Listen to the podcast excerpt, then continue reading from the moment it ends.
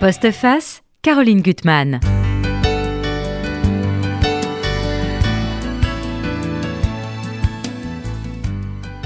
La semaine dernière, la musique était au cœur de notre émission avec le livre de Marie Cherel et l'étonnante rencontre entre John Baez et Lana Del Rey. Aujourd'hui, rien à voir, mais vous entendrez la musique de Leonard Cohen. Je précise ici que Leonard Cohen ne sert pas seulement de bande-son au très beau livre de mon invité, il en est le moteur même de l'écriture, le point de départ de la quête, celle de Mathilde, une femme déboussolée, désorientée, à laquelle le lecteur adhère tout de suite et la suit dans son, sa quête du temps, euh, la quête des temps superposés, leur sens, et surtout son apprentissage de la liberté et de la légèreté. Il n'est pas oiseau qui veut. Souvenez-vous de Leonard Cohen, Bird on a Wire. Oui, exactement. Bonjour Caroline. Je suis vraiment heureuse de vous trouver. Alors avant de... Voilà, ce livre, il est magnifique. Il est publié aux éditions de l'Olivier avec ce titre Qui vive. Et dans votre livre, il y a beaucoup d'oiseaux. Alors, je ne vais pas tous les répertorier, mais ça commence avec des pies, des hirondelles, on verra, un oiseau magnifique peu connu, le vanneau à éperon, et euh, Mathilde, notre héroïne, on va dire notre héroïne, voilà. Hein, elle, est à l'affût des oiseaux. Elle est comme eux, elle est aux aguets. C'est ça qu'ils vivent. Et quand on est aux aguets, finalement, on, a une vision du monde beaucoup découplée. Hein c'est un des, thèmes de votre livre. en deux mots, je présente notre Mathilde. Elle a une fille euh, ado, Lola, qui est très drôle, parce que votre livre, il est grave, il est profond, mais aussi il est très drôle. Euh, un mari, Julien, qui a beaucoup de vues aussi, parce que quand il parle, elle se souvient que la première fois qu'elle l'a rencontré, ils sont professeurs tous les deux, dans la salle des professeurs, elle est habillée avec une, jaune, une robe jaune évasée, un petit panier en osier, et qu'il lui dit Ah, bah, tu ressembles à un oiseau, on dirait que tu es prête à, t'envoler. Ça, c'est une phrase très importante dans le livre.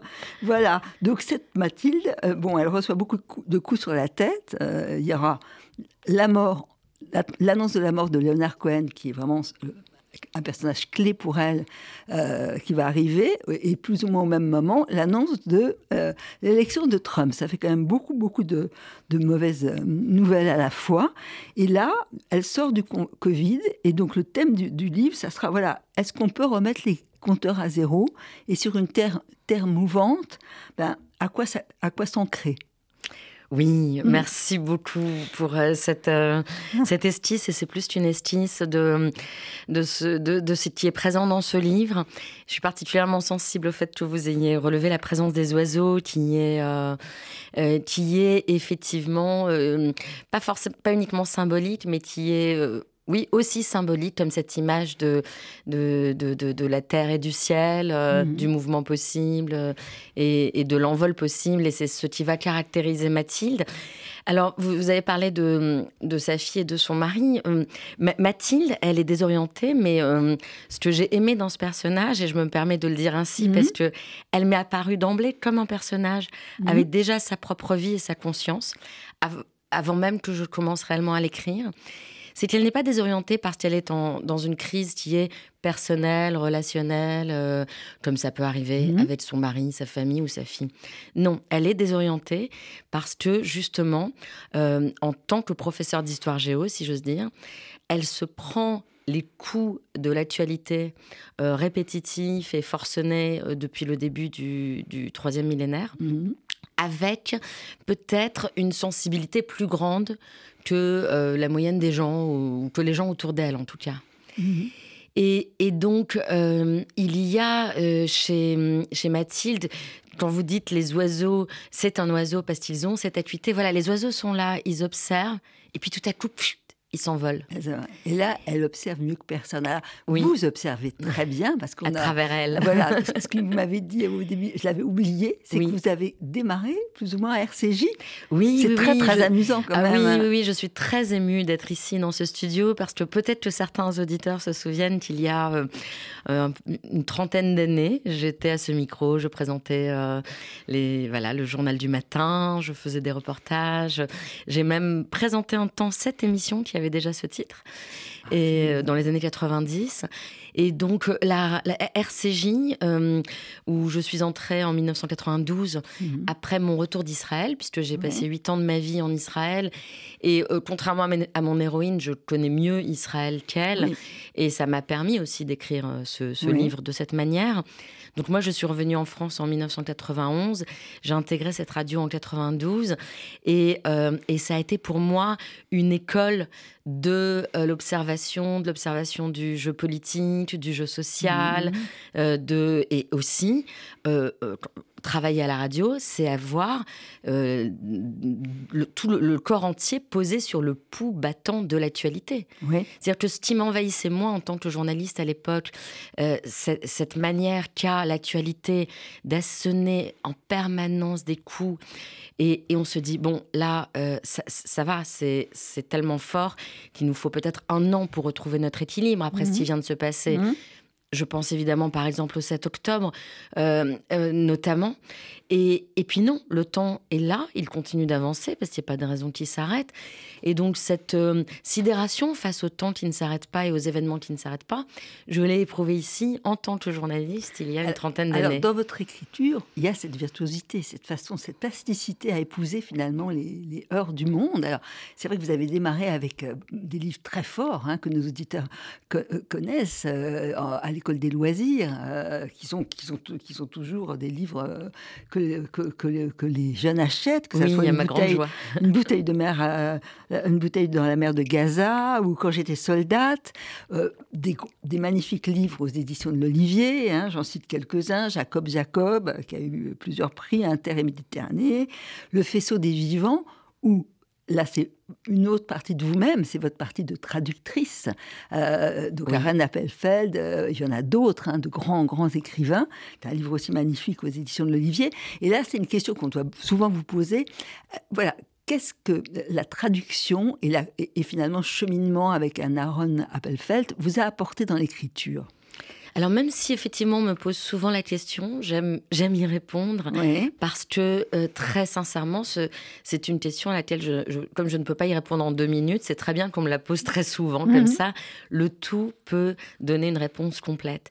Ce que j'aurais envie de dire aujourd'hui ici précisément sur mhm. euh, ce que m'a apporté la traduction de de l'œuvre d'Aaron Appelfeld et ce qu'elle m'apporte encore parce qu'il mhm. reste euh, plus de 20 livres à traduire, c'est le contact avec euh, la manière dont la langue, qui reste toujours limitée, une langue ne possède pas autant de mots mhm. que de nuances euh, existentielles, on va dire. C'est-à-dire, il a toujours moins de mots mhm. que d'expériences de vie. Mhm. Donc, avec ce, voilà, ce petit tas réduit de mots, il peut y en avoir 20 000, 30 000, a priori, ils ne peuvent pas dire chaque chose de l'expérience humaine. Ils ne peuvent pas décrire chaque nuance d'un arbre. Ils ne, ils ne peuvent pas décrire chaque senteur. Et donc, avec, faire avec les limites du langage pour essayer, c'est ce que fait Aaron Appelfeld et en le traduisant, je pense que je l'éprouve, euh, faire avec ses limites pour essayer d'estisser quelque chose qui est sans limite. Et ce qui est mmh. sans limite, et que la littérature ou l'art en général essaie d'approcher, c'est justement l'expérience humaine de notre petite condition qui est qui est capable de tout englober. Je crois que c'est Bergson qui disait que, euh, il me semble, hein, mais je me trompe peut-être, mais que euh, on, est là sur Terre, on est capable de voir les étoiles, mais on n'est jamais capable de les atteindre. Et, et pourtant, on les mm. voit. Et le simple fait de les voir, de voir les étoiles, détuple quelque chose en nous, fait qu'on dépasse notre petite enveloppe. Et donc, la traduction d'Aaron Appelfeld me, me place à un endroit qui est entre le langage et l'ineffable, ce qu'il est très difficile de dire et qu'on essaie de suggérer en écrivant ou en créant. je vais vous dire une chose, après la lecture de votre livre, euh, Mathilde, j'aime beaucoup votre personnage, c'est vrai que je regarde plus, davantage. J'ai l'impression que ça a aiguisé mon regard, mon nuit. Je, vois les gens qui passent, j'essaie d'imaginer leurs histoires. Enfin voilà, j'ai un peu adopté la méthode Mathilde. Alors, je voudrais vous poser des, quelques questions sur vous et Mathilde. Oui. Euh, je pense qu'il y a beaucoup de points communs on va le dire. Il y en a. Il y en a. déjà, pendant le Covid, est-ce que vous avez fait des gâteaux à 3 heures du matin? Alors, il m'est arrivé d'en faire, oui, j'avoue. et, de faire euh, d'une façon euh, obsessionnelle le ménage, comme si on se régénérait. Non, ça c'est Alors, je n'ai pas fait de manière obsessionnelle le ménage, pas du tout. Non, c'est-à-dire que Mathilde, enfin, vous pouvez continuer à poser les questions euh, sur, sur les points communs, mais Mathilde est, un, est, clairement un double au sens où, par exemple, un écrivain comme Philippe Roth écrivait beaucoup avec, mhm. à partir de doubles. Euh, alors évidemment, quand je dis ça, je, ne me compare pas à Philippe Roth, mais à une démarche qui consiste à vraiment trouver un personnage. C'est pas de l'autofiction. Non, euh, c'est pas de l'autofiction. Donc c'est un personnage. Il y a des choses de vous. Mais qui est investi. Mm. À disons que je lui ai donné des points d'appui qui me sont peut-être un peu familiers pour pouvoir justement euh, créer quelque chose qui lui appartient en propre. Oui, alors je pense que son obsession des, archives, des traces du passé, on, va voir dans le, dans le livre qu'elle collectionne tous les vieux articles de journaux pour que ça ne s'efface pas. Elle, a cette obsession-là, et elle est professeure d'histoire, ça c'est très important. Et d'ailleurs, vous parlez très très bien du métier de... Parce qu'elle elle a un, un regard sur ses élèves, sur ces jeunes qui sont parfois gauches, euh, qui cachent leur visage. Et elle essaye de les éveiller, mais de toutes les façons, parce que limite, elle veut pas qu'il limite. Elle veut essayer, même elle pense à maman qu'il faudrait qu'elle puisse les emmener au cœur de la forêt pour les libérer. Oui, oui, oui, oui. Alors, elle, elle, elle, aime, elle aime beaucoup ses élèves. Moi, quand, vous parlez de vos perceptions qui se sont mmh. Euh, après la, mmh. la lecture de ce livre, ça me rend heureuse parce que moi, c'est l'écriture du livre mhm. qui a aiguisé mes perceptions aussi. Et c'est en entrant dans le corps de Mathilde que j'ai pu voir autrement, y compris ses élèves, me projeter dans une salle de mhm. classe face à des jeunes de, voilà, on va dire de 15 ans à peu près, qui sont sidérés par le confinement, par cette, ce monde à l'arrêt et, et qui se cachent sous, derrière leur masque. Et quand elle a cette idée où elle dit je rêvais de les emmener au cœur d'une forêt, ramasser du bois, faire un feu avec eux, je pense que ce qui m'a accompagnée à ce moment-là dans l'écriture, dans ce désir-là, c'est euh, une histoire de, une des histoires de Rabbi Nachman de Braslav, mhm. grand mystique juive chassidique qui disait que, euh, là aussi je cite de mémoire, mais euh, que pour qu'il y, pour vivre d'une certaine manière pleinement l'expérience humaine, il faut qu'il y ait trois choses la forêt, un feu et un champ. Mmh, et, et, et, quand il y a la forêt, un feu et un champ, on est au cœur de, de l'expérience humaine et d'une certaine plénitude peut-être. Et donc, je ne dis pas que j'y ai pensé précisément au moment où j'écrivais, parce que, mais je sais que ça s'est glissé là comme un retour à. C'est pas un retour aux sources, parce que finalement, on a peut-être on, a peut-être jamais connu vraiment la forêt, mhm. le feu et le champ, mais à, une source intérieure, à ce, mhm. que ce que peut procurer l'alliance du champ. Euh, quand il est quand il n'est pas solitaire, du feu autour duquel on se retrouve et de la présence de, de, la nature. Et après, voilà, c'est Mathilde, elle, euh, elle a des idées folles comme ça, parce qu'une prof, a priori, n'emmène pas ses élèves. Elle, écoute la musique des mots de ses élèves. Elle voit les mots qui sont plaqués, les mots qui sont des sortes de protection pour eux, parce qu'ils se disent que c'est l'adverbe, c'est ronflant, mais ça va faire du bien. Oui, dans leur copie, elle, voit bien. Elle comprend tout. Elle, elle, voit au-delà de l'écriture, euh, comme elle voit derrière les masques leur visage. Ça, c'est très étonnant, la façon dont elle a ce don-là, finalement. Oui, parce qu'il me semble qu'en fait, ce qui se produit, vous avez évoqué la mort de Leonard Cohen au début du mhm. livre et l'accession de Donald Trump. C'est euh, elle, elle, euh, elle situe à ce moment-là, qui s'est passé en 2016, le début de quelque chose, même mhm. si les ébranlements avaient commencé avant, mhm. même s'il y avait eu le 11 septembre, le 21 avril, elle, le dit. Mais là, ce moment-là précisément, je crois qu'elle le, elle, le situe comme la source du, début de, cette histoire qu'elle partage avec nous. Parce que dans ce moment-là, il y a deux choses. Il n'y a pas qu'un ébranlement. Il y en a deux et qui sont extrêmement opposés dans mhm. leur nature. Le premier, c'est comme la disparition d'un mhm. poète. Le, premier, le premier est d'ordre poétique, c'est la mort d'un poète. Mhm. Et le second est d'ordre politique, c'est l'accession au pouvoir d'un homme grossier et brutal. Et c'est vraiment la superposition de la poésie et du politique qui, euh, euh, qui, qui, qui, va l'accompagner pendant toutes ces années et ces jours en Israël. Et donc, par rapport à son métier, euh, je crois que elle, tout à coup, peut-être qu'elle, l'histoire qui est du côté du politique, on va dire, lui, lui semble beaucoup plus opaque. Elle ne la comprend plus vraiment mmh. parce que l'histoire qui aujourd'hui peut comprendre dans quel sens, quel est le sens de l'histoire? Ouais. Il n'y en a peut-être pas qu'un d'ailleurs. Elle va rencontrer plusieurs. Elle va rencontrer. Mais avant de partir, personnages qui vont l'aider. Donc Constance, voilà. qui va lui montrer en quoi les questions sont si brûlantes dans ce pays et qu'il y a une sorte d'exacerbation de, la pensée. Exactement. Et ça, c'est très beau aussi. Exactement. Hein, ah oui, oui, oui, ça, elle, va, elle, va, euh, le trouver. euh, Mais avant de partir, elle, elle, elle, est sidérée du côté du politique. Mmh. Et donc, c'est le c'est la poésie en quelque sorte. C'est pour ça que j'aime Ouais. que vous disiez qu'elle elle voit au-delà des mots. Ouais. La poésie, c'est une Ouais. manière de d'essayer de voir elle a- et de laisser elle voir au-delà des surtout, mots. Alors là, avec vous, en commun, cet amour de Leonard Cohen, elle dit à un moment que ses chansons sont comme des prières ardentes. Oui, C'est vrai qu'ils peuvent euh, soit vous permettre de vous élever, soit parfois il y a une telle tristesse mélancolique, Ah oui, euh, on, de va- chuter. on- on- on chute. on est dans la Et, vie. et là, tout au long du livre, elle va revisionner. Alors, il y a des documents, on a envie de les voir. Oui. Euh, quand il est à la fin de sa tournée en, Is- en Israël, Oui. euh, où, il, y a un moment, il peut plus. Euh, il, il a cette honnêteté par rapport à euh, cette sincérité pour Oui. dire que voilà, il- le temps n'est pas là. Oui, alors c'est un moment merveilleux Ah, euh, il, pour. faut le, il faut le voir. Il faut le voir et d'ailleurs à la fin du livre, je donne la référence Oui. de la vidéo YouTube Mhm. parce qu'on peut la trouver en, plus facilement en tapant en hébreu qu'en français sur euh, voilà dans le moteur de recherche. Mais c'est un moment extraordinaire euh, de, de, de- de beauté et de vérité. Euh, puisque donc en 1972, à la fin de sa tournée européenne, Leonard Cohen a donné deux concerts en Israël. Et je pense que c'était la première fois qu'il s'y rendait d'ailleurs. Un à Tel Aviv qui n'a pas pu avoir lieu euh, pour d'autres raisons.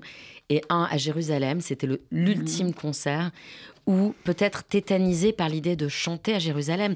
Il ne faut pas oublier que Leonard Cohen est- est- vient d'une famille euh, juive canadienne, mais qui a ses sources en, en Europe et qu'il était lui-même euh, petit-fils de chantre et de rabbin et qui avait un rapport au sacré extrêmement fort.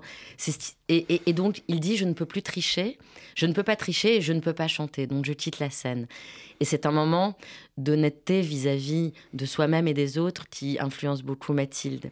Et par ailleurs, oui, il y a chez Leonard Cohen, par cette, cette dimension sacrée et en même temps de désarroi humain très grande qu'on trouve dans ses chansons, quelque chose qui peut, oui, qui peut élever et faire chuter à la fois. Alors là, d'ailleurs, il y a un moment où c'est très beau, elle regrette de ne pas l'avoir vu sur scène parce qu'elle Oui. n'avait pas les moyens. Et elle dit quelque chose qui est quand même important. Euh, donc les, les billets m'avaient vu trop cher lors de son dernier passage à Paris.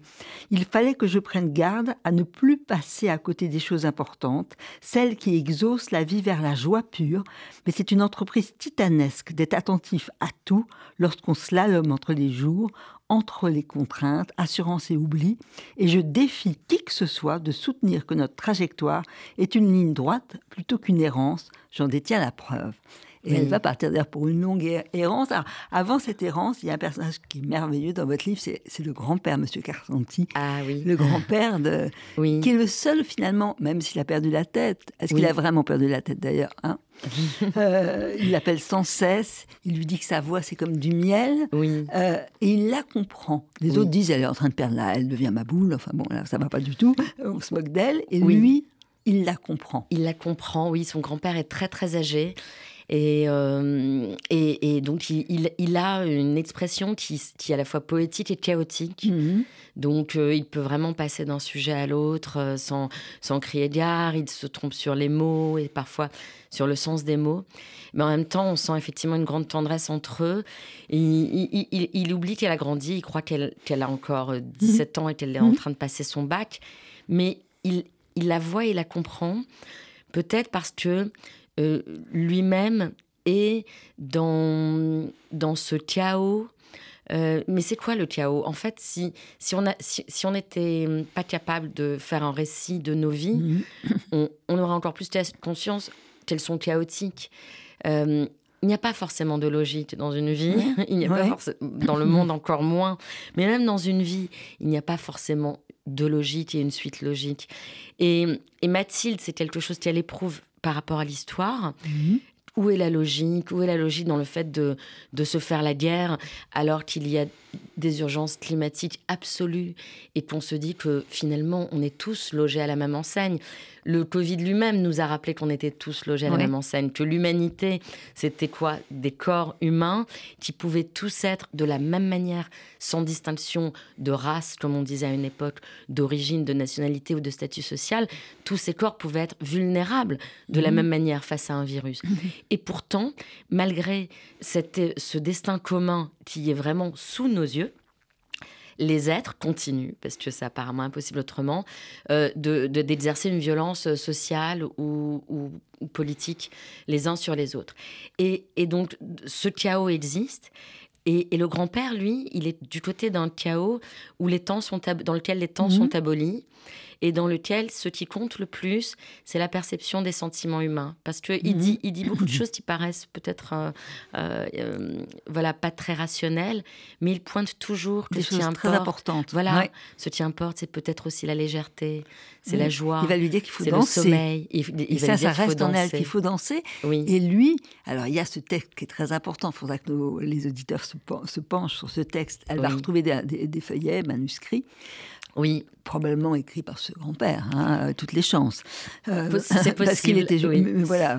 Ça reste mystérieux. Ça reste mystérieux. C'est extrêmement poétique. C'est l'idée de la métamorphose quand même. C'est les, arbres, euh, érables, épicéas. Qu'est-ce qu'on peut en faire? Là, violon. Hein, dans ce cas précis, les arbres sont transformés en violon. Violon, oui. violon que son grand-père joue, dont son grand-père a joué. Tout à fait. Donc, j'ai appris, euh, grâce à un très beau portrait de vous euh, dans le Figaro par Thierry Clermont, que vous, vous êtes aussi, vous jouez au violon. Oui, vous jouez du violon. Oui, j'ai commencé à jouer euh, quand j'étais petite et je joue toujours. Et vous jouez beaucoup, parfois des heures et des heures. Oui, oui, oui. Alors dans le portrait du Figaro, ils disent que je joue parfois 6 heures par jour. ça A, alors ça, ça, a, ça a été vrai précisément à un moment, euh, là aussi d'ébranlement, alors pour le coup pour moi, mais qui va rejoindre d'une certaine manière ce qui se passe dans le livre. Euh, c'est après l'attentat de Nice en 2016, mhm. après l'attentat euh, de, de, juillet 2016. J'ai été dans l'incapacité de, de, trouver les mots. Mhm on me demandait des, on me demandait d'écrire. Différents journaux m'avaient demandé d'écrire quelque chose parce que les journalistes savaient que c'est ma ville de naissance. Ouais. Et donc on a tendance à demander aux écrivains d'écrire un texte dont il se passe un événement d'actualité qui pourrait les toucher, les concerner. Or, là où parfois on se trompe, c'est qu'un écrivain, ce n'est pas quelqu'un capable de trouver les mots tout le temps. Et justement, moi, ce qui me fait écrire, c'est précisément tous ces moments où je ne trouve pas les mots. Et mhm. qui avait-il à dire après ce massacre de la promenade des Anglais? Qu'est-ce que moi je pouvais dire Je ne pouvais rien dire. Mhm. Parce que je trouvais indécent de, de, parler presque en mon nom. Et donc à ce moment-là, je suis retournée au violon et c'est à ce moment-là précisément que j'ai joué 6 à 7 heures par jour. Et le violon s'est invité dans ce livre à travers les pages, oui, comme, euh, comme euh, comme une sorte de, conte de la métamorphose, euh, où on passe euh, d'un univers qui n'est que nature à, un univers qui devient musique et qui devient aussi la transmission entre les générations. Et là, c'est très intéressant. Moi, j'ai trouvé que c'était un, autre fil de, votre livre. Dans le conte euh, à, lire, il y a un père qui aime tellement sa musique, tellement son violon, qui, qui finalement, il néglige son fils. Tout à fait. Et le fils qui va hériter du violon. Oui. Je suis désolée de, de cette histoire. Euh, finalement, il va, sans se brouiller avec l'image de son père, il, il, prend pas ce violon, il va le vendre pour vivre l'amour pleinement. Et c'est un peu l'histoire de Mathilde, parce que Mathilde, elle va, donc je pense que c'est une, histoire forte quand elle va partir sans dire à personne en Israël, euh, et retrouver le toucher, puisqu'elle a tous ses sens qui sont exacerbés. Oui. Euh, et ça, c'est très beau des pages mais le, toucher, elle va le redécouvrir en Israël. Et elle va, dans l'avion, rencontrer une, jeune fille euh, qui est bourrée de, tatouages, tatouages, et qui est un personnage tout ça tout à l'heure étonnant, euh, qui s'appelle Ofek, et qui lui raconte, parce qu'il y a à côté un orthodoxe, hein, et elle lui dit ben, J'étais comme ça, hyper religieuse, jeune, et puis je me suis métamorphosée et j'ai changé de nom. Et elle va se rendre compte que cette jeune femme, qui l'invitera par la suite, ça, c'est à la fin du livre, euh, elle a un club, le club des mécréants croyants. Et tous, tous les jeunes ont changé de nom. Et donc, c'est l'idée de ce que va faire Mathilde. Elle, sera toujours fidèle à elle-même. Elle a besoin de, se débarrasser de certaines scories, peut-être. Oui, ou peut-être de retrouver une autre enveloppe. Oui. Euh, mm. J'entendais sur une autre antenne la philosophe euh, Cynthia Fleury parlait euh, hier même de, de cette sidération que, peuvent produire les événements sur nous, mm-hmm. la, la mm-hmm. charge émotionnelle des événements du monde qui nous ébranle. Et elle disait qu'on s'en trouve anesthésié. Mhm. Et que la seule mhm. façon de sortir de cette anesthésie, c'est pas de trouver des, des, solutions, parce que qui peut résoudre le chaos du monde, mais c'est de mhm. chercher une réponse dans l'humanité. Et je crois que c'est ce que fait Mathilde. En fait, si elle perd, enfin j'y pense maintenant, mais si, si elle perd le toucher, c'est parce que quelque chose en elle, en elle est anesthésiée face à à la violence de la guerre en Ukraine, euh, notamment, par exemple. Mais elle va retrouver pleinement ses sens quand, en arrivant en Israël, et même dès, le, voilà, dès, ce voyage en avion, elle se retrouve face à une humanité qu'elle ne connaît pas. Mhm. Et en fait, on ne voit jamais aussi bien que quand on ne connaît pas quelque chose. Quand, quelque chose est nouveau, vous, le, vous le voyez pleinement, vous le recevez pleinement. Comme les enfants qui ouvrent les yeux, euh, voilà, dans les premières années de la vie, les enfants voient autre chose que ce qu'on voit et voient bien plus que nous, je pense. Mhm. Et donc elle retourne à cet état-là. Et à travers cette rencontre avec Ofek, euh, qui, est une rencontre tout à fait plausible, parce qu'en Israël, il y a des gens qui vont dans les deux sens. Il y a les gens qui retournent vers la religion et les gens qui la quittent. Mhm. Et là, il y a cette jeune fille mhm. qui l'a quittée, mais avec ses amis qui ont fait le même chemin qu'elle, quitté l'orthodoxie. Elle n'a pas renoncé à la question en quoi peut-on croire si on mhm. ne croit pas en Dieu Et je crois que c'est aussi une question qui pour le livre. Alors c'est vrai que son errance en Israël est très très belle parce qu'il y a des personnages qui vont être un peu des intercesseurs qu'elle va croiser. Il y a des images, il y a des paysages. Euh, elle va s'aventurer dans le désert, elle va prendre des dangers. Il y a des dangers. Et la scène où elle retrouve son le toucher, je trouve ça très beau. Une brise caresse mes épaules, mes jambes, ma nuque. L'étonnement grandit jusqu'à l'éblouissement. Ce plaisir, oh ce plaisir, dis-je à voix haute. Je pose les mains sur les troncs emmêlés des arbres. La rugosité fine de l'écorce me chatouille les paumes, je les fais glisser sur un banc en plastique maculé de fientes sèches, sur le métal tiède d'une barrière cerclant un toboggan où un, un couple discute à voix basse, comme s'il complétait son avenir. Toutes les matières sont perceptibles, même les yeux fermés, je touche, je touche, et je suis touchée. C'est magnifique. Elle, se métamorphose. Elle se métamorphose, oui. Euh, en tout cas, elle, euh, peut-être qu'elle peut qu'elle fait d'une certaine manière peau neuve, comme on dit. Hum. Bah, cette enveloppe euh, qui, est, la sienne et qui était tétanisée par les événements se, se, modifie au contact de cette nouvelle terre, puisqu'elle n'est allée qu'une hum. fois en Israël. Elle avait six ans, elle était voilà, petite. Exactement. De cette langue qu'elle connaît, elle connaît l'hébreu, mais elle ne l'a jamais pratiqué. Quelqu'un lui dit, tu parle comme dans les années 50. Mmh. Parce que quand on étudie l'hébreu en France, très souvent, on, est, euh, on étudie une langue que les Israéliens ne parlent plus exactement ainsi. Et donc peut-être te baigner par cette langue et par cette nouvelle sensation, parce qu'un autre pays, c'est d'autres sonorités, euh, d'autres odeurs, une autre qualité même de l'air mmh. sur la peau. Tout ça lui donne une nouvelle peau. Et, et, et, et dans cette peau neuve, elle va pouvoir voir et écouter euh, des êtres qui, euh, qui, qui, sont, qui sont sont eux-mêmes des gens euh, pris dans, dans, leur vie quotidienne. Ce ne sont mhm. pas des êtres extraordinaires dans le sens où ils n'ont pas de, de fonction particulière, mais euh, ils ont tous une vision du monde et elle va être à leur écoute profondément. Il faut raconter qu'elle va partir. Euh, bon, elle va s'acheter un sac à dos. Elle ne sait pas très bien où elle va dormir. C'est pas d'ailleurs ça l'important. Elle va contacter. Alors ça, c'est aussi intéressant. Son cousin Rafi, qu'elle n'a pas vu depuis bon, et elle va se rendre compte que le regard de Rafi, c'est pas du tout celui qu'elle pensait. Et, Rafi, il la voyait comme une, famille riche, de, gens riches. Oui. Ah, ah, c'est très étonnant, justement, sur le regard qu'on peut porter sur les autres, euh, alors qu'elle, elle vient d'un milieu, euh, somme toute, modeste. Somme toute modeste. Et lui, il l'a catalogué dans euh, famille de riches. Oui, alors là, là, ce qui intervient, c'est quelque chose qui, qui, qui, existe profondément dans certaines familles qui sont divisées entre Israël et, et un mhm. ailleurs. Et c'est quelque chose que j'ai souvent entendu en, en Israël, il y a parfois chez des gens qui ont quitté, par exemple, le Maroc ou la Tunisie, qui sont allés en Israël et qui ont de la famille qui est allée ailleurs, il y a une sorte de ressentiment euh, parce qu'ils ont le sentiment, eux, mhm. d'être placés sur un front permanent, le front de la guerre, et sur aussi, euh, enfin, dans un pays où tout est difficile, alors qu'ils ont ce fantasme sur l'Europe et l'Occident où tout serait facile.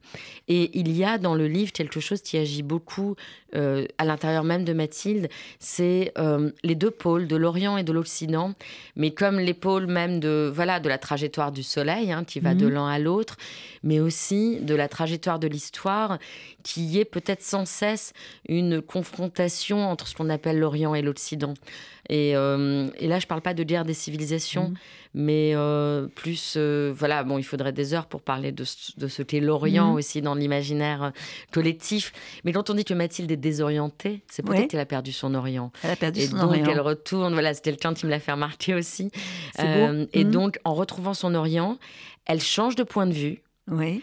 Et elle voit aussi comment comment on peut voir à partir de l'Orient. À partir de l'Orient. Et parfois, à partir de l'Orient, on regarde l'Occident d'une manière euh, euh, qui, euh, qui, qui, est critique. Euh, c'est ce qu'elle ressent. Alors Rafi, son cousin, il va lui parler beaucoup de Leonard Cohen. Donc ça c'est extraordinaire parce qu'il raconte qu'il était soldat. Quand Leonard Cohen est, venu les voir dans le désert, ça c'est extraordinaire. En 73. En 73, il raconte comment, c'est 36 ans après, euh, il est venu chanter. Il est assez beau la description de son, concert quand il voit Leonard Cohen sur scène, alors qu'il l'avait vu, il dit nu dans le désert. Enfin, il était nu dans le désert, euh, chanter devant lui. Et il y a encore une histoire de Euh, voilà. Euh, des larmes sont montées dès la première chanson, comme si sa présence pliait le temps en deux et que les bords se rejoignaient. Ça faisait un, un pincement dans la poitrine, le truc un peu acide quand tu es à la fois heureux et triste et que tu sais plus où tu veux être, dans le passé ou le futur. Tu sais pas si tu regrettes ou si tu espères.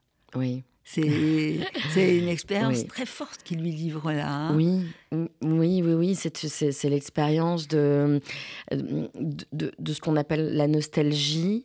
Mais en hébreu, il y a un mot qui est intraduisible en français, parce que le en hébreu, c'est à la mmh. fois la nostalgie de ce qui a eu lieu, mais c'est aussi la nostalgie de ce qui va peut-être venir. Dream, c'est un mot qui est tourné dans mhm. les deux sens. Alors qu'en français, la nostalgie n'est que vers le passé.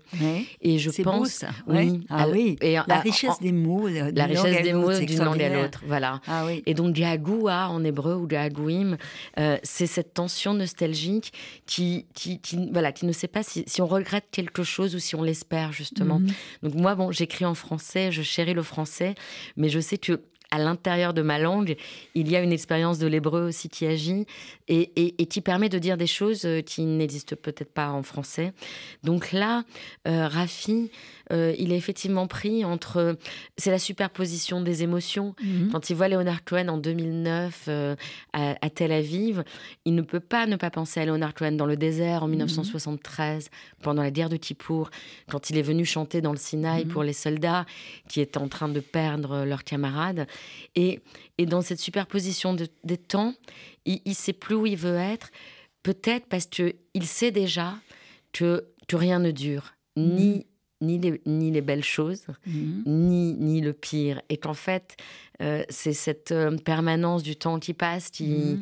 qui est présente en lui à ce moment. Il voudrait le retenir, mais on peut rien retenir. Rien retenir donc, euh, donc évidemment que la musique et l'expérience du concert en elle-même euh, c'est quelque chose qui produit ce genre de, de, sensations et de sentiments. Très fort, vraiment. Très. Alors là, avec son cousin, après, elle, sera seule. Il va l'emmener aux au, confins du désert, au bout du monde, hein, euh, finalement. Euh, c'est plutôt le Golan. Le Golan, c'est, ce sont des prairies un peu désertiques. Oui. et elle, il y a des, scènes aussi très fortes où elle, elle croit entendre les cris des chacals. Oui. Et, elle a peur. Elle a peur. Et puis tout d'un coup, elle va trouver un, chemin. Et là aussi, elle, a, elle, a elle se dit que finalement, les, les chacals ne s'intéressent pas à, elle et, que c'est merveilleux parce qu'elle est seule, elle est, elle est, il y a quelque chose de, elle est insignifiante. Ils ont leur vie, elle a la sienne. Elle fait cette expérience-là, elle fait sans arrêt des expériences hein, nouvelles. Et là, il y a pendant ce voyage deux personnages que j'ai trouvés très intéressant. Il y a cette femme qui s'appelle Edna. Oui. Euh, elle tombe dessus, elle a une sorte de bicoque et ça aussi, c'est la superposition des choses. C'est ça que je trouve passionnant dans votre livre, superposition des temps, des époques. Et là, elle, elle, elle cuisine très très bien. Oui. Et en même temps, vous dites que ses gestes épousent son esprit et elle parle. Oui. Elle dit beaucoup de choses importantes. Oui. Et il y a un lien entre son corps et sa tête. C'est quelque chose de très étonnant dans sa cuisine. Oui, ça étonne beaucoup Mathilde. Donc Edna a une sorte de voilà de, petite baraque où elle fait des mhm. grillades et des salades dans la mhm. vallée du Jourdain. Euh, et, et, et, c'est une femme qui impressionne beaucoup Mathilde parce qu'elle elle, sent qu'elle a trouvé un accord effectivement entre le corps et l'esprit. Mhm. Et, et, et, ça, c'est euh, bah vrai c'est très étonnant. En fait, je crois que quand on observe les gens on, attentivement, on, décèle ce qui fait, euh, ce qui peut faire leur, leur, force. Et, et parfois, la force, c'est c'est pas quelque chose qui, qui s'affirme verbalement ou physiquement, mais qui est plus une capacité qu'ils ont, une capacité très précise qu'ils ont. Et, et, et Mathilde ça chez elle. Et Edna, elle a euh, donc euh, déjà, je pense qu'elle sait que, faire à manger, c'est pas quelque chose d'anodin. Offrir mhm. à manger mhm. aux autres, surtout dans la vallée du Jourdain où il y a, il y a quasiment pas grand monde qui passe. Elle offre une oasis, et je crois qu'elle est consciente de ça. Elle offre une, sorte, une sorte d'oasis. Le jardin d'Éden Le jardin d'Éden d'Edna. voilà, Edna, c'est le jardin d'Éden au féminin. Et, et puis en même temps, elle a, elle aussi, en observant les autres, acquis un savoir sur les êtres humains et qu'elle partage avec euh, Mathilde euh, d'une manière très naturelle, euh, comme, comme le font beaucoup de gens d'ailleurs en Israël, parce que je me suis fait la réflexion en terminant ce livre et en le relisant, que beaucoup de personnages semblent avoir une vision du monde extrêmement affirmée. Mmh. Et en réalité, Israël est un pays, bon, sans essentialiser les gens, mais où la plupart du temps, et vraiment je connais bien ce pays, mhm. et je connais des gens qui sont très différents socialement, culturellement, euh, religieusement parlant, mais ils ont tous en commun d'avoir des discours où ils, ont envie de vous dire voilà, la vie c'est ça, le monde c'est ça, et la réalité c'est ça. Mhm. je me dis mais pourquoi ils sont aussi affirmés et si peu dans le doute? Et je crois que c'est parce que la réalité est si déstabilisante mhm. que la seule manière d'y faire face, c'est de se dire bon, moi j'ai compris quelque chose et je vais le dire. Et, je vais essayer de convaincre l'autre. Et je vais essayer de convaincre de ma vérité. C'est un pays où chacun essaie de convaincre l'autre de sa vérité. Elle va faire une rencontre et je trouve que vous arrivez à ne pas la caricaturer.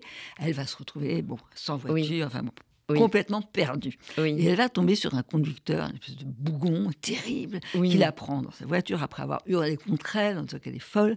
Et, et, et, vous êtes quoi, une gauchiste perdue? Enfin bon, il, il, est homophobe, raciste, dur. Euh, et en même temps, il est perdu, cet homme, je trouve. En même temps, il est généreux vis-à-vis d'elle. Parce qu'il a l'impression qu'elle est perdue. il sent qu'elle a quand même. Elle n'est pas vraiment perdue. Non. Elle, est dans l'errance, elle est dans, dans, la quête mais il veut la recueillir. Il veut lui offrir, euh, il lui dit ma femme elle est extraordinaire, elle comprend tout. Il veut l'inviter pour Shabbat. Pour Shabbat. et, et, et, et, elle, elle est, elle veut pas le vexer. Elle, simplement, euh, bon, elle va pas. Non, elle n'a pas particulièrement envie d'y aller. Elle veut faire autre chose. Elle est, elle est à Jérusalem pour pour d'autres raisons, euh, conscientes et inconscientes peut-être. Mais tout à l'heure, je parlais de, de, de, retrouver quelque chose dans, dans l'humanisme. Mm-hmm. en tout cas, moi, en en tant qu'écrivain, si j'ose dire. Je, et, là, je peux revenir aussi à Aaron Appelfeld, euh, dont on parlait tout à l'heure. Euh, un, jour, j'ai qualifié son œuvre d'œuvre profondément humaniste. Et parfois, l'humanisme est, décrié comme étant quelque chose d'un peu, euh, un peu gnangnan, pour dire, voilà, un peu bébête, mais pas du tout. L'humanisme et le regard humaniste dans l'écriture consiste à voir les gens tels qu'ils sont, tels qu'ils nous apparaissent, et sans jugement Mhm. de la part de l'écrivain. Et donc cet homme qui est effectivement raciste, homophobe, et, en, même temps, euh, vous savez, enfin, il l'engueule d'abord parce qu'elle fait du stop dans la vallée du mhm. Jourdain, et il, lui dit cette phrase écrite bien avant le 7 octobre, évidemment. Mhm. Il lui dit mais tu es folle. Euh, si, des Palestiniens t'avaient vu, euh, voilà, les, plus sauvages t'auraient assassiné et, les plus intelligents t'auraient prise en otage pour t'échanger contre 10 000 prisonniers. Cette phrase, je l'ai écrite l'année dernière. C'est terrible. Hein. Mais en ah relisant, on se dit que cet homme, qui est clairement raciste, homophobe et autres, mais il, sent certaines il choses. A, il sent, il a pointé ah quelque chose qui est en réel danger. voilà, ce n'est pas parce qu'il est dans une vision du monde qui heurte nos valeurs, nos convictions, par exemple, qu'il a tort sur tout. Vous voyez ce que je veux dire? Oui, c'est ça, qui est très dérangeant peut-être. C'est dérangeant, mais bon. Et il a aussi une générosité. Une générosité. Il dit, nous, on n'est pas comme, on n'est pas comme vous croyez, on n'est pas des sauvages. Alors moi, je cherche ni à défendre ni à accabler. Je prends cet être tel qu'il est, tel que je le vois dans sa voiture, et je le trouve plus intéressant que si je le caricaturais. Bien sûr. Alors, beaucoup d'autres choses. La balade dans Jérusalem est magnifique. J'aimerais bien que vous lisiez un extrait, puis après on écoutera un seul morceau de Léonard Cohen. On voulait en écouter deux, mais bon. Oui, je vous laisserai choisir. Oui, Birds on the Wire. J'aimerais justement que vous lisiez ce, passage qui est très beau. Merci. Elle, elle, s'est pas lavée, elle est bon. Elle, oui, elle, elle a passé son errance. Voilà, c'est à partir de rajuster jusqu'à la fin de la page. Oui, donc c'est l'arrivée à Jérusalem. Mm. Rajustant les lanières de mon sac, je perçois une forte odeur de pissenlit qui émane de mes aisselles.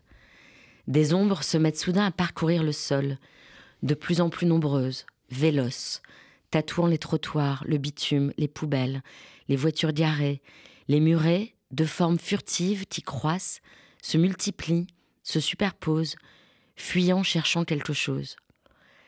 M'attendant à disparaître sous le déferlement obscur, je reste figé, je n'ai entendu aucune sirène annonciatrice de danger, aucune explosion, mais des cliquettements strient les airs. J'ai enfin la présence d'esprit de lever les yeux pour voir le ciel envahi par une gigantesque colonie d'oiseaux, des milliers de cigognes aux ailes déployées, bec et cou tendus dans la même direction, dignes, volontaires, organisés. Jamais je n'ai vu un ciel aussi palpitant.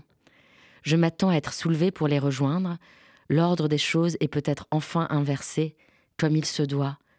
N'aie pas peur d'être légère, Mama. J'accélère le pas pour ne pas les perdre de vue, mais plus rapide que moi, la nuée disparaît derrière une ligne d'immeubles tapissés de tricots blancs, de chemises blanches et de chaussettes noires. J'entends la voix de Leonard Cohen. It's said in the Kabbalah that when you can fly, you must stay on the ground. C'est une citation de, de, la Kabbale, dont je le dis pour. Et, parce que mon anglais n'est peut-être pas très au point, mais c'est Leonard Cohen qui dit sur scène, il cite la Kabbale en disant il est dit dans la Kabbale que quand tu ne peux pas voler, tu dois rester à terre. C'est beau. Et c'est ce qu'il ah, dit dans ce concert à Jérusalem. Apprendre la légèreté, elle l'apprend. Hein. Oui. Euh, ça, euh, devenir oiseau. Oui. Voilà, c'est tout en étant conscience du monde euh, et de ses de ses fellures et de ses blessures. Oui. Mais, elle, a, elle a acquis ça. elle a acquis ça c'est magnifique. On va écouter un tout petit peu Bird on, the Fire, on the Wire. Merci. Voilà, et d'apprendre à être libre, c'est ce que dit Léonard Cohen. Exactement. Et puis il faut vraiment lire votre livre, il est magnifique. Mm. Qui vive, c'est aux éditions L'Olivier. Et vous êtes une magnifique lectrice, merci, beaucoup. mais c'est un livre magnifique, c'est pour ça. merci. On écoute un tout petit peu. Like a bird on the wire like a drunk in a midnight choir. I have tried in my way to be free. Like the worm on a hook, like a night from some old fashioned book.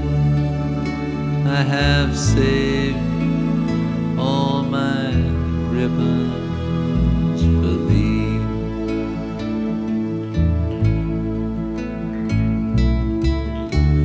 If I, if I have been unkind,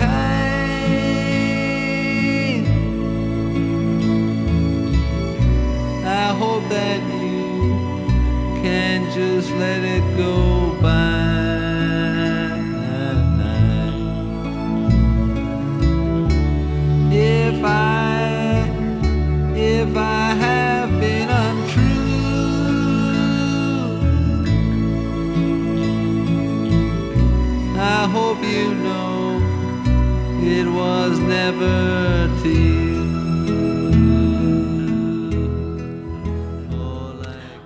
On est bouleversé avec Valérie d'écouter cette, cette voix, cette musique est magnifique, Oui. vraiment magnifique. Oui. Je disais, est-ce qu'on peut écouter Leonard Cohen en lisant votre livre? En tout cas, il faut lire en votre livre en faisant et des écouter. pauses dans le livre, En faisant des pauses. Voilà, je rappelle Oui. le titre Qui vive aux éditions de l'Olivier. C'est vraiment un très beau livre. Merci, merci beaucoup.